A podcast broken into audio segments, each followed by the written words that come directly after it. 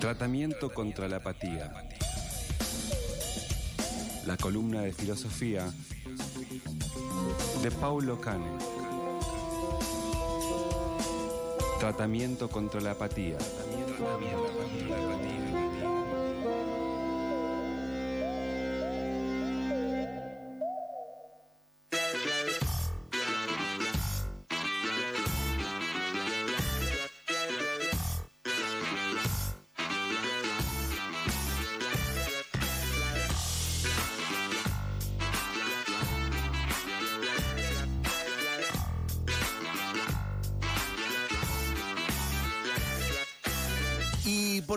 ritmo lo llevamos adentro y en nuestros amigues está con nosotros Paula Locane, porque viene a estrenar su columna de filosofía en eso que falta.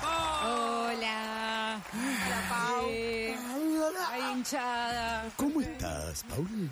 Bien, bien, muy bien. Muchísimas gracias. Portadora de una camisa increíble. Hoy podríamos hacer un duelo de camisas. Hoy podemos hacer un, un duelo de camisas. Camisuelas. dos buenas camisas hoy. Dos buenas camisas. Nosotras les pifiamos hoy, no nos llegó el memo de cómo había que venir vestida. Camiselas. Camiselas en problemas. Camiselas en problemas. Dijimos, es una película muy ochentosa que se llama Camiselas en No es problemas. mala. Bueno, bien, eh, la columna de filosofía ha nacido, hemos hablado antes de- del famoso romance de verano, ¿no? Eh, Aquel romance que empieza y termina ahí. ¿Qué pasa con el romance que empieza y termina ahí? Y se queda alguna, algún perfumillo ahí, ¿no? Y la columna de filosofía vendría a ser como ese romance de verano que fue y que luego queda el perfume dando vueltas. Exactamente, bien, buena metáfora. O, dejó una estela. Dejó la una estela de tu perfume. La estela de tu camisa. Eh, sí, exactamente. Ya hicimos cinco columnas de filosofía en, en Bien Igual y, y un poco con ese impulso.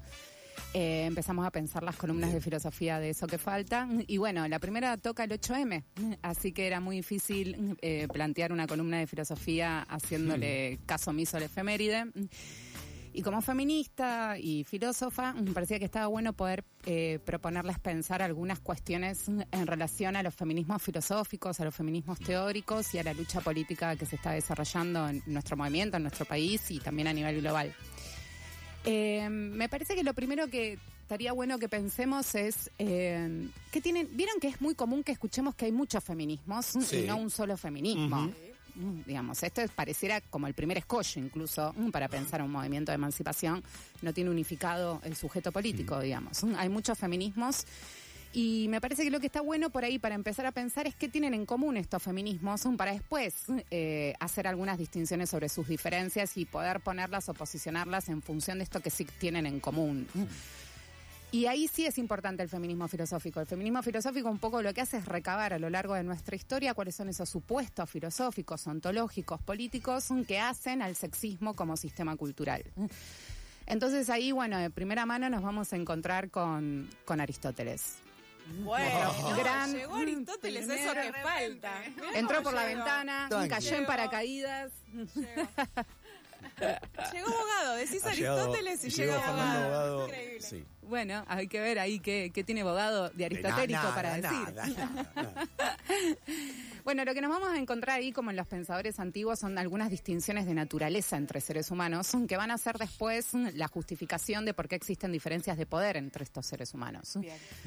Lo primero que por ahí está bueno que pensemos es que nuestra forma misma de pensar en la cultura occidental es eh, una forma de pensar dual y binaria. Claro. O sea, nuestra forma de pensar, la, la forma en la que estructuramos nuestros razonamientos en nuestra cultura, es totalmente binaria y obedece de alguna manera al principio de no contradicción. Es decir, no se pueden sostener dos cosas al mismo tiempo bajo el mismo sentido. Puede llover y no llover, pero no en el mismo eh, Momento, lugar. claro, sí, en el claro. mismo momento, Claro. pero en el mismo lugar. Entonces no podemos decir que amamos y no amamos en el mismo sentido. Decimos que no amamos en un sentido y que sí amamos en otro sentido. Claro. Mm, Pero no decimos que amamos y no amamos en el mismo sentido. Entonces, el principio de no contradicción, muchas veces creemos que no, que somos seres muy contradictorios y muy dinámicos en esas contradicciones, pero en realidad el principio de no contradicción gobierna nuestra cabeza y ese principio de no contradicción también organiza los pares duales Claro. y binarios que organizan el pensamiento. Por eso cu- cuesta tanto también las nuevas ideas, quizás.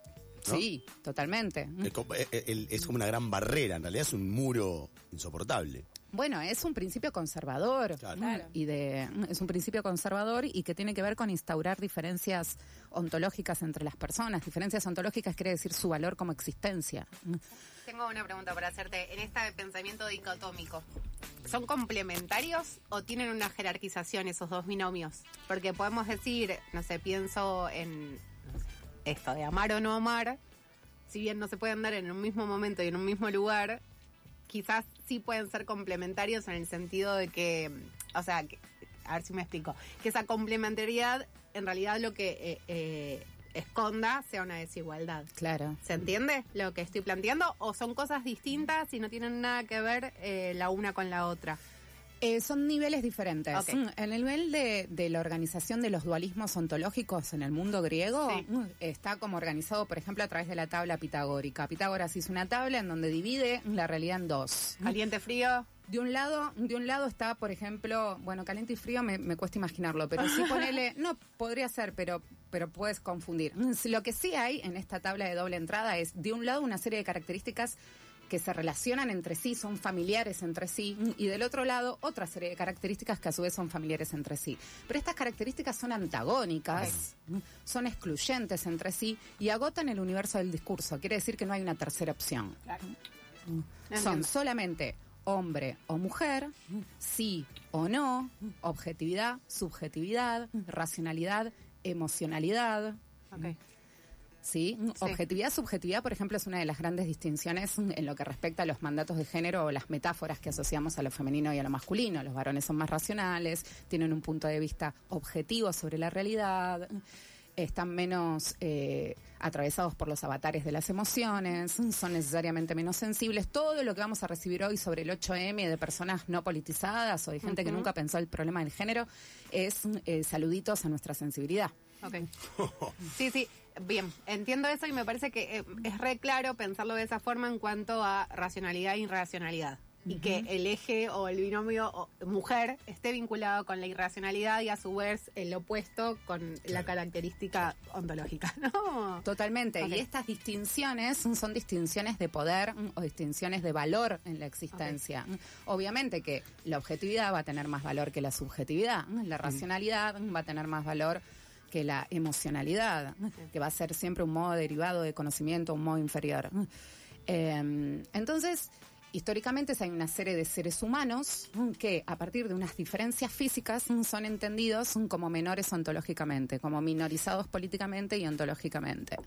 En el mundo griego no son solamente las mujeres, son los esclavos, los niños, los extranjeros. Entonces, cuando decimos, bueno, pero ahora también las mujeres, los esclavos, los niños, los extranjeros, eh, Claro. una vez que se organizó de una manera tan eh, bien justificada, porque Aristóteles Claro. pasaron 2500 años y seguimos hablando de Aristóteles, así que es un poco grosso, digamos. Eh, cuando se piensa todo esto en el mundo griego, lo que se está tratando de construir es cuál es la prioridad política, ¿no? ¿Quién es el sujeto político por antonomasia de una sociedad? ¿A quién vamos a escuchar para eh, hablar sobre cuestiones sociales, políticas o económicas? Entonces, esta, en primer lugar, esta distinción sobre quiénes son los sujetos eminentemente políticos y cuáles son los sujetos que deben obedecer, porque si hay un sujeto político es quien manda y el resto va a obedecer porque es de alguna manera está definido por el carácter subordinado. Y esa definición del carácter subordinado está en la, la naturaleza, es decir, se piensa que este orden es natural. Claro. Claro. O sea, no es que es una naturalización nueva, No, es no, una no, es, así. Es así, Es así. es el orden natural, lo vamos a ver en los discursos conservadores muy fuertemente, los discursos religiosos. Que todos los niños tengan mamá y papá, Mm, lo contrario es antinatural, Mm, ¿no? Bueno, esta idea mm, es una idea milenaria que tiene que ver con esto de atribuirle al cuerpo, a los cuerpos, una determinada cantidad de diferencias físicas que se justifican como diferencias políticas. Este es el paso. El color de piel, de esa diferencia, la diferencia entre el del color de piel, derivo una diferencia ontológica y política. Claro. Y queda justificado así. Si es diferente, si la naturaleza los hace diferentes, es porque alguien tiene que mandar y alguien obedecer. Esa diferencia está puesta en términos naturales. Ah, No, no, no, no, no, no. Eh, Me, me acaba de responder, te hacer una pregunta parecida a esta, sí. Que, que tiene que ver con.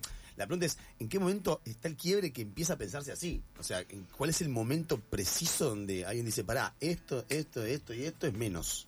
Sí, bueno, cuando empieza a pensarse así, es un po- podríamos poner. mm, Es muy difícil periodizar Claro, la historia de las ideas, por porque siempre lo vas a hacer en No, función. pero las ideas no, que se lleve a cabo, a eso me pueden que se lleva a cabo mm, es muchísimo. Es eh, muchísimo, digamos, si vos claro. buscas la raíz del patriarcado, la categoría, la categoría es un quilombo mm, y lo vas a ver en la antropología cultural comparada. O sea, hay muchísima discusión en torno a qué es, cuál es el origen, porque siempre la pregunta por el origen es muy compleja antropológica y filosóficamente, porque deberías buscar un- unas determinadas fuentes y la fuente solamente adquiere sentido a tus ojos contemporáneos. Claro.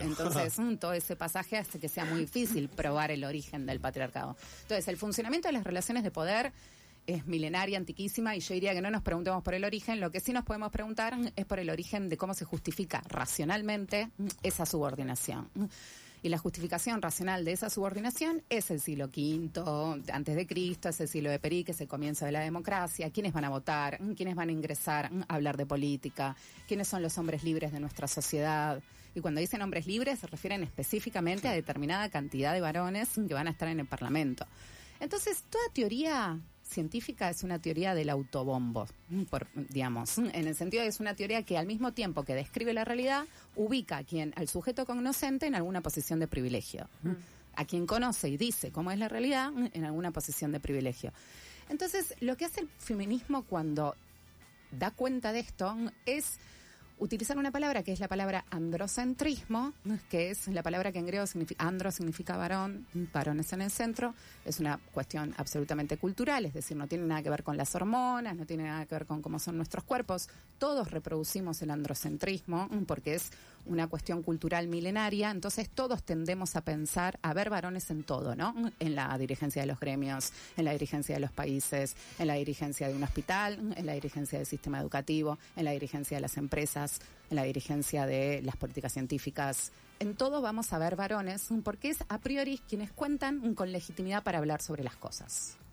Las mujeres tenemos que demostrar que podemos hablar sobre las cosas. Los varones no tienen que demostrar que pueden hablar sobre las cosas, porque aun cuando estén hablando o serio o chistosamente, cuentan con una validación. Esa validación no frota de la nada, sino de esta idea de que mm, hay ciertas características físicas mm, que hacen al privilegio y que esas diferencias físicas son naturales. Te, hago una pregunta, digamos, lo físico tiene un carácter mucho más poderoso que esta justificación social, digamos, o de pensamiento, o de, ¿se entiende? Como de, mm, si, si hay una diferencia física que está basada en esa diferencia física, después los discursos o las narraciones que se establecen a partir de esa diferencia no, no son tan fuertes como para poder modificarlas. Em, Porque si la diferencia, eh, a esto, a esto Sí. voy, que si la diferencia parte de una diferencia física, natural, las justificaciones, yo lo, mm, lo pienso más en estructura y superestructura, Sí. ¿no? Como la idea de si hay algo base de, de diferencia, que también es desigual, o sea, es eh, la, la Si hay diferencia. diferencia y es desigualdad. igualdad. Cla- claro, y quizás en esa diferencia o en esa desigualdad, lo que se construye para justificar esa superestructura no tiene tanto poder como lo que pensamos que es en realidad esa diferencia física o biológica. Mm. A- a- me refiero a que si tuviese el mismo poder, se podrían modificar esas primeras condiciones o, o condiciones estructurantes que a, a un futuro dan como más el, el- el peso o el cimiento. Claro.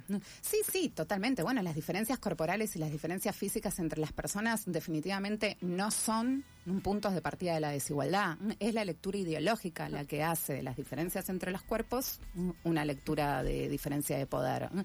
Como, y además si uno mira eh, de cerca, somos todos minorías, digamos.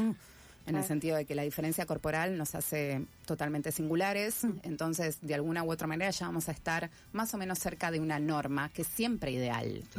La norma es siempre ideal.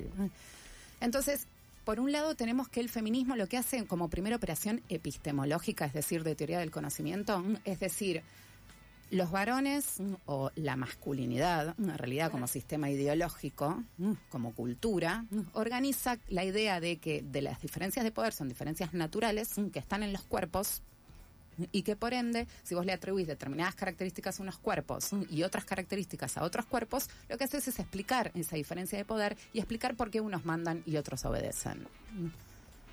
Pero el funcionamiento ideológico es primero suponer que, que las diferencias son que crean desigualdad. Claro, claro, claro. que no hay un mundo posible de diferencias igualitarias. ¿m?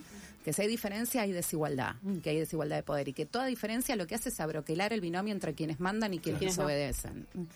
Entonces, por un lado, las feministas teóricas lo que hacen es primero, mm, digamos, más allá de sus diferentes derivas políticas, mm, después en dónde decían militar o cuál es la agenda feminista, mm, lo que hacen es ponerse un poco de acuerdo o más bien dar cuenta de que tienen algo así como un enemigo común, que es el sexismo, el machismo o el masculinismo como eh, matriz ideológica. Y que eso lo vamos a ver en la ciencia, en la educación, en la política, en el mercado, en todo. Por otro lado, del- de los años 60 hasta acá, surge un campo de estudios que se llama masculinidades, que está producida por varones, cis, trans, también por algunas eh, mujeres cis y también ahora cada vez más mujeres trans, que lo que van a tratar de pensar es cuáles son las características de la subjetividad masculina que hacen que de alguna manera se reproduzca con la facilidad con la que logramos reproducir el- los mandatos de masculinidad. Y esto es interesante porque los mandatos de masculinidad son insoportablemente exigentes. Entonces, una ahí se pregunta por qué los varones no se re- Un poco, ¿no? No ¿Por se qué rebelan. ¿Por qué no tiran un poco ese ¿Por qué no se rebelan? ¿Por qué no se rebelan a- ante las eh, esa presión, sí, obvio. Sí, ante los mandatos de ser propietarios, de ser proveedores, de ser protectores, de estar todo el tiempo demostrando que no son putos, que no son mujeres y que no son bebés. Como a grandes rasgos. Estas tres o cuatro les da- ideas. Sí, claro, les da algunos privilegios también. Les da muchísimos privilegios y los van a defender con su vida. Eh, evidentemente hay una, digamos, hay una imposibilidad de pensarse en términos de oprimido mm, por esos mandatos, porque obviamente que genera privilegios esto, porque no hace falta que todos los varones ejerzan el terror de género mm, para mantener el dominio. Mm, Con que haya cada cada violación es totalmente aleccionadora para el conjunto. Un violador mm, genera mm, mujeres domadas mm, en- a, a su alrededor y de eso sacan beneficio todos los varones que están a su alrededor. Entonces, eh, cuando pensamos la violencia, o cuando pensamos el poder, o cuando pensamos cómo, que pueden, cómo se rebelan los varones, o cómo resisten los varones los procesos de masculinización cuando son chiquitos o adolescentes, eh, también vemos eso, mm, que le genera mm, privilegios al mismo tiempo que angustia. Mm. Entonces, bueno, un poco estas teorías lo que dicen por un lado es, los define esto de, eh, digamos, el mandato de ser un proveedor, el mandato de ser protector, el mandato de ser eh, omnipotente, el mandato de, de tratar de racionalizar todas sus emociones, obviamente, y por otro lado, dar cuenta todo el tiempo de estas tres cosas. No soy una mujer, no soy puto, no soy un bebé. Por negación es muy importante, como dar cuenta de todo lo que el varón no es. No es. Acá también hay cierto acuerdo, ¿sí? Hasta ahora, no sé qué piensan igual de estas teorías o sí. Ah, Está buenísimo. No, no, recontra, estoy, no puedo estar más de acuerdo.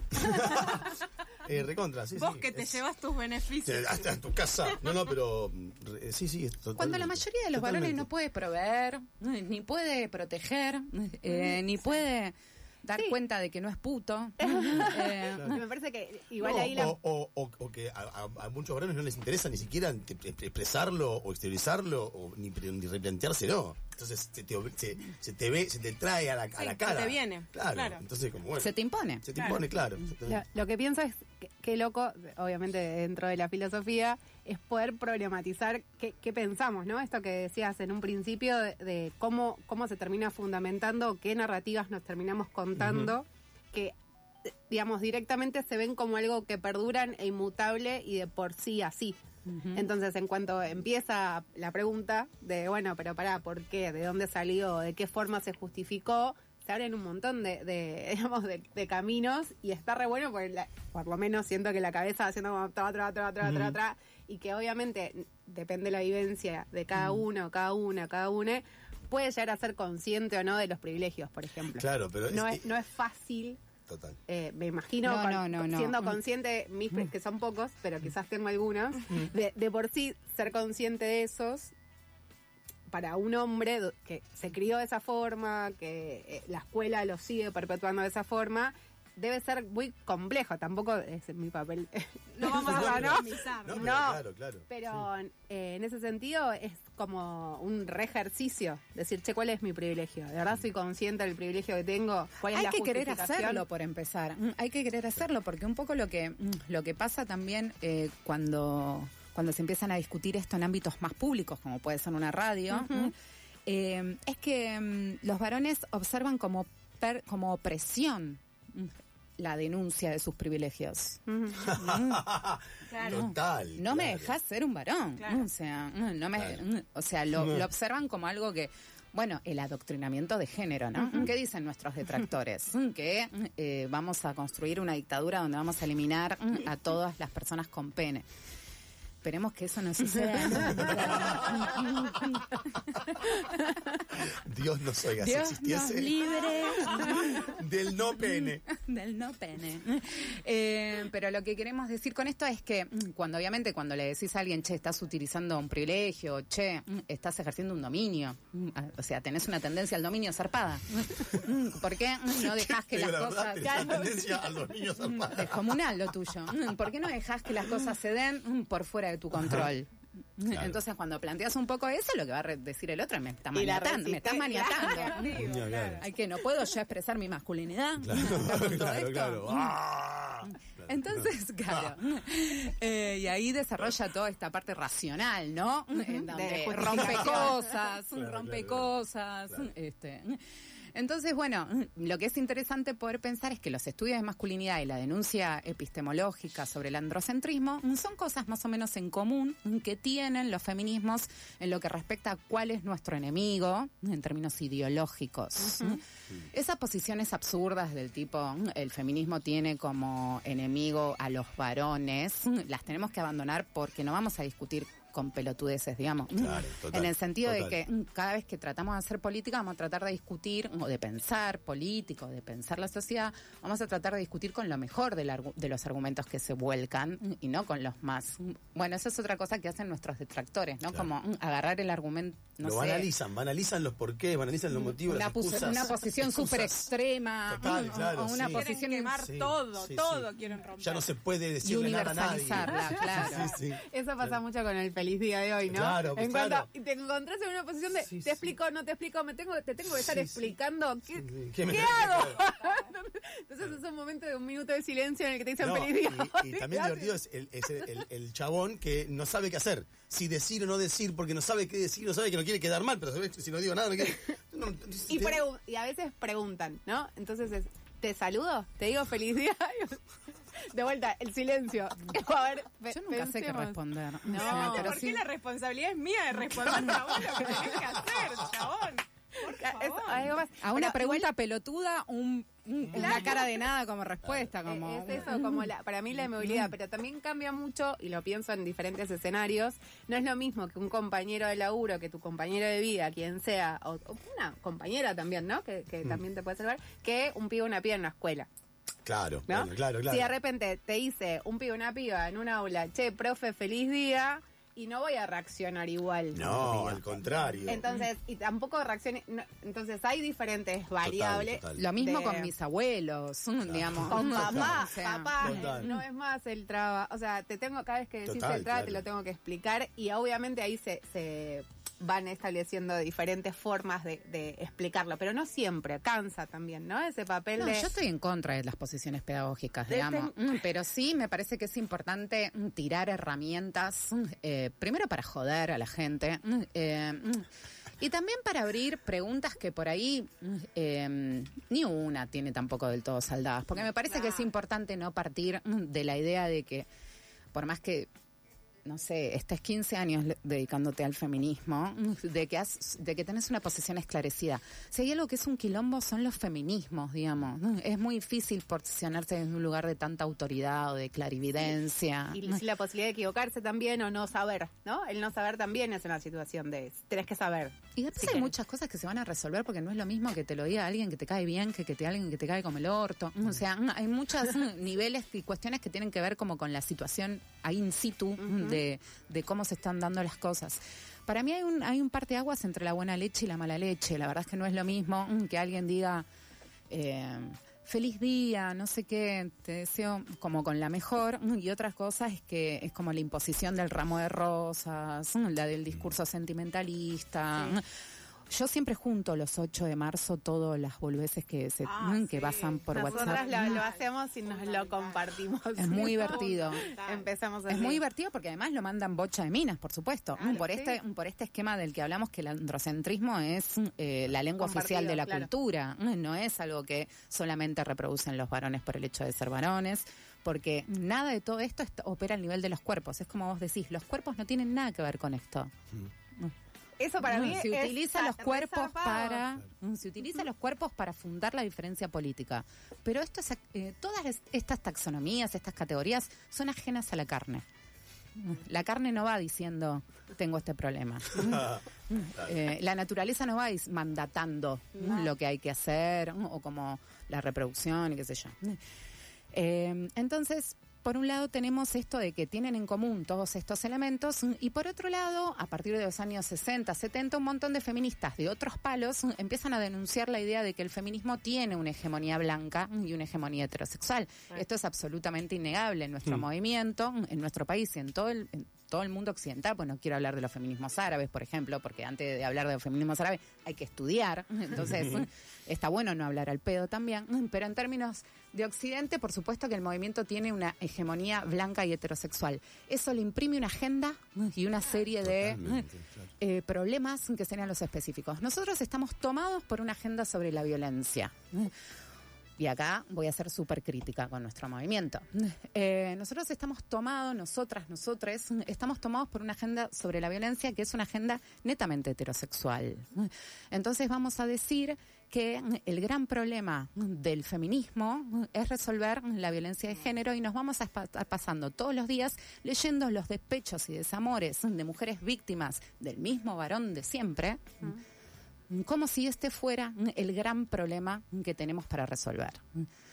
Entonces no se habla de feminización de la pobreza, no se habla, por ejemplo, de la violencia contra los niños, que es parte de una violencia patriarcal, o no se habla de la violencia contra los migrantes, que es parte también de procesos de sexuación a nivel global y de xenofobia a nivel global. Entonces nos cuesta ver la general y vemos mucho la particular, particular. y universalizamos pequeños problemas, que no digo que la violencia de género sea un pequeño problema, lo que quiero decir es la agenda, si no está pensada en relación a una generalidad, te va a quedar como un problema hiper particular y lo vas a resolver de modos extraños.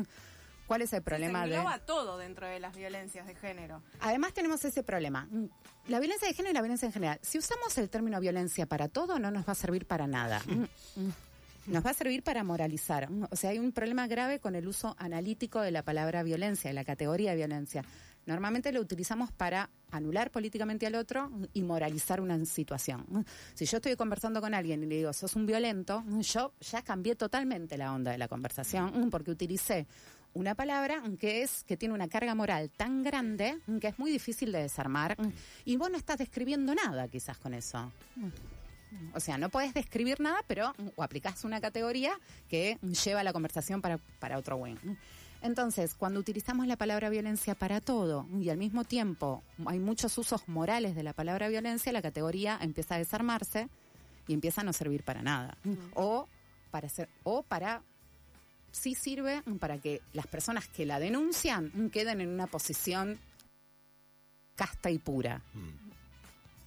Entonces yo denuncio al otro de violento o de violenta y me salvo de lo que de relacional tiene la violencia. Esa, perdón, pero esa categorización de la persona que denuncia como casta eh, o, o de víctima, ¿no? Como que lo que te define es la condición de Mm, víctima y por eso sos incuestionable Exacto. aspectos. Pero también pienso la necesidad de poder nombrar, ¿no? Sí. Si no es violencia, ¿qué es?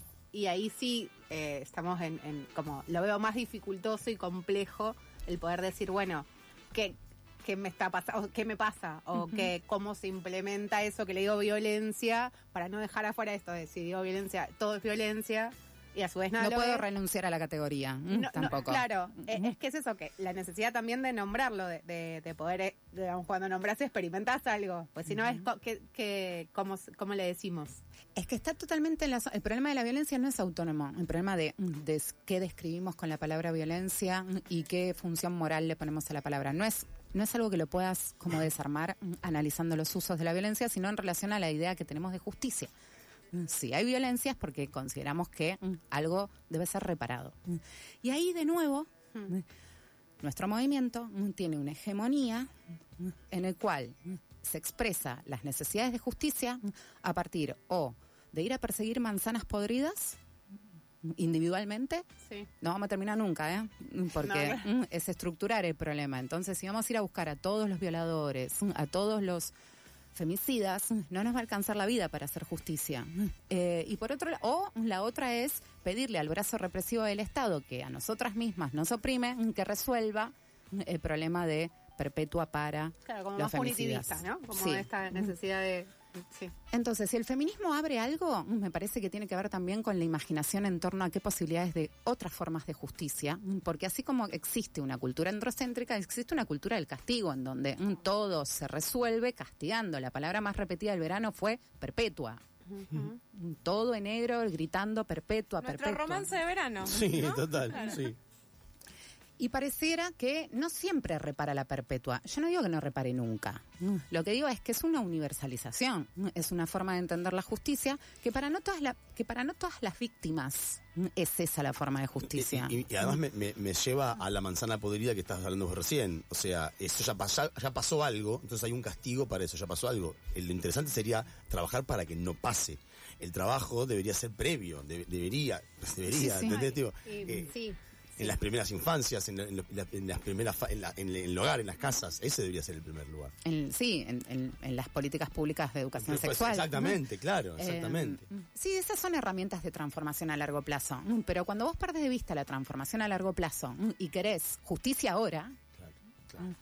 recaes necesariamente en procesos que ya conocemos y que son totalmente eh, funcionales a las formas en las que se dan las relaciones de poder en nuestra sociedad, que es mm, perseguir gente individual y eh, pedirle al Estado que reprima. ¿Cómo salimos de ese embrollo? Bueno, salimos de ese embrollo corriéndonos un poco de la hegemonía heterosexual y la hegemonía blanca. Y tratar de pensar un sujeto múltiple del feminismo. Un sujeto múltiple del feminismo que incorpore no solamente los aportes de las feministas negras, chicanas, el lesbofeminismo, los aportes de la cultura gay, la cultura travesti, también los aportes de la cultura migrante, de los activismos antirracistas. Necesitamos un sujeto mucho más múltiple para pensar mejores estrategias y más métodos. Y para verla general. No se puede luchar contra el patriarcado sin luchar contra el fascismo. Entonces, si perdés la idea general del horizonte común que hace que todas las diferencias estemos en igual de, su- de- de subordinación, igual situación de subordinación, si no podemos ver eso, son imposibles las alianzas. Entonces tenemos el feminismo TERF tratando de excluir a las compañeras trabas y a los compañeros varones trans de toda la de la construcción de la agenda del feminismo.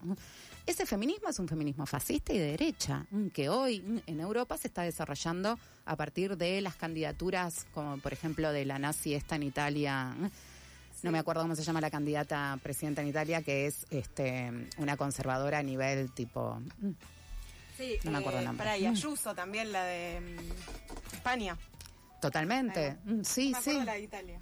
Y dejar de usar palabras como sororidad, porque la verdad es que con Patricia Bullrich no tenemos por qué tener sororidad mm, con... Digamos, la sororidad no es una posición ética que a nosotras hoy mm, nos dé mm, alimento político. Mm, Lo que necesitamos hoy es pensar agencias y en todo caso pensar la sororidad y la empatía con otros respecto de nosotras, mm, con unos otros respecto de nosotras, no buscar la homogeneidad mm, de nosotras somos una serie de características. No hay un nosotras somos con una serie de características finito. Necesitamos que las alianzas conviertan el sujeto político en un sujeto mucho más monstruoso. Re. Eh, sí, me quedé pensando en un par de cosas, pero se nos fue el tiempo. Sí, es, ¿no? ter- es terrible. Es, eh, por eso, te- o sea, Pau, viene Pau y no, no cree que se vaya más. Es terrible. Eh, este no es el programa de verano que teníamos más libertad de horario, eh, así que eh, nos hemos. Muchas hemos- gracias. sí, Nada, no, a vos, gracias a vos, Pau. Pau. eh, gran primer columna de este nuevo ciclo. Muchas gracias, compañero. Vamos a una pausa. Nos, nos encontramos el, el miércoles que viene, Pau. El miércoles ¿Sí? que viene, besito. Eh, también en camisa. El dress code va a ser camisa.